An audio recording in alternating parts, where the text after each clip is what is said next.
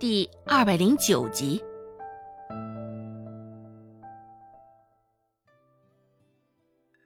周芷重新回到了里屋，喝茶看医书，一时提起毛笔，在一旁的宣纸上写些什么。照旧，太阳还未落山，董庆海就催着他回去了。周芷也没有矫情，带上那筐鸡蛋，正准备要走，只是想到如豺狼般的孟婆子，周芷还是将鸡蛋留在了药铺里。现在去骊山上的机会也是变少了。去一趟骊山也是较为麻烦。周芷本就是个怕麻烦的人，之前将鸡蛋藏于骊山山谷中的想法，最后也只能作罢。刚走出仁惠堂，周芷才绕了一个弯儿就撞见了冤家路窄的顾寒生。这回顾寒生孑然一个人，身旁倒也没有跟着那两条小尾巴。周芷心情好，刚想主动上前打招呼，就见一个拿着冰糖葫芦的小家伙，扑通一下子撞上了顾寒生的大腿，跟着遭殃的还有顾寒生的衣衫，本是月白色的长衫，现在小家伙一撞上去。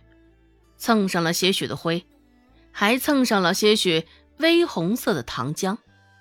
顾寒生低头看了一眼，脸上神色立马就黑了下来。而小家伙身旁的是他娘亲，原本还是气势汹汹的一张脸，只是看到顾寒生的长相，还有他不凡的衣着后，瞬间心瘪了。那大娘子连声道歉道。哎呀，见谅见谅，孩子也是无心的。那小家伙看了一眼没有糖浆的冰糖葫芦，又看了现在已经黑着一张脸的顾寒生，嘴巴一瘪，就要哭出声来。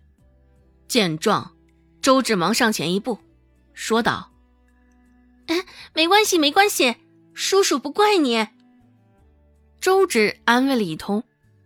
说了几句安抚性的话，那孩子这才没有哭出声来。大娘子领着小家伙，便旁若什么事儿都没有发生的样子，转身离开了。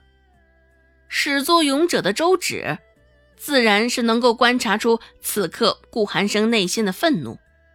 刚转过身，顾寒生就开口说道：“没关系，这话我可没有说过。”周芷也不惧怕，迎着他墨黑的双眸说道：“我知道，寒生，你也不过是刀子嘴豆腐心，嘴上说着有事儿，心里却并不是那么一回事儿。”周芷一声“寒生”唤的，着实是婉转千回，生动极了。不说顾寒生了，就连他自己都觉得这炎热的盛夏。都因为那两个字，硬生生的起了一层的鸡皮疙瘩。顾寒生冷冷的扫了他一眼，冷哼一声：“哼，怎么，现在我心里想些什么，你都能轻而易举的洞察？”周芷甚为厚颜无耻的点了点头，说道：“ 自然，毕竟我们之间这关系，也是常人难以比拟的。”咱们可是这般亲密无间的关系啊！顾寒生无语，顾寒生有点纳闷儿。周芷继续说道：“有些你觉得难以启齿的话，我来替你说。比如刚刚的释然，你无法表现，我来替你。”脸上的表情相当正经，其实周芷也不知道自己在说什么，恐怕。一本正经的胡说八道，也就像周芷现在一样吧？顾寒生问道。脏了的衣服你负责。周芷视线往下移，月白色的长衫上，那两滩污渍甚是明显。周芷都有些心疼那件衣裳了。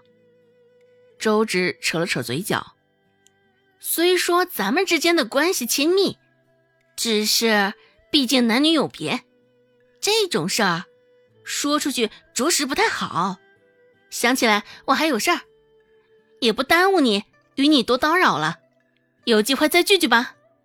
说罢，也不待顾寒生的反应，周芷直接转身离开了原地。瞧着周芷的背影，顾寒生像是看到一条夹着尾巴逃跑的小狐狸，还真是狡猾的不行，牙齿还尖利的不行。下一刻。顾寒生低下头，看到身上的污渍，脸色复又阴沉起来。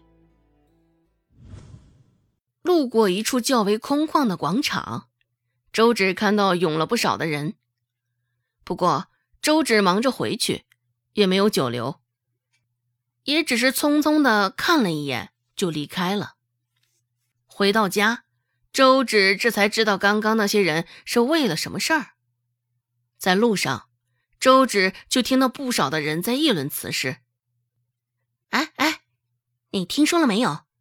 今儿个在集市上有人贴了膀子，说是救好兔子，给十两银子呢。我看见了，十两银子呢，这都能花上多久了？我买一年的菜都买不到这么多钱呢。是啊，是啊。那人得多有钱呀！不过，这十两银子，该不会是幌子吧？我看着悬，毕竟那是十两银子呀，又不是十个铜板。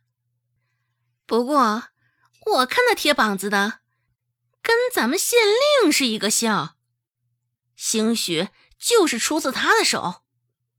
这样想想，十两银子倒也说得通。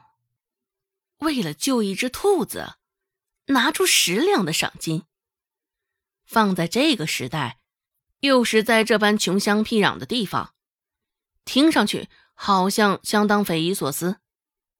只是在周芷眼里，这却是再稀疏平常的事儿了。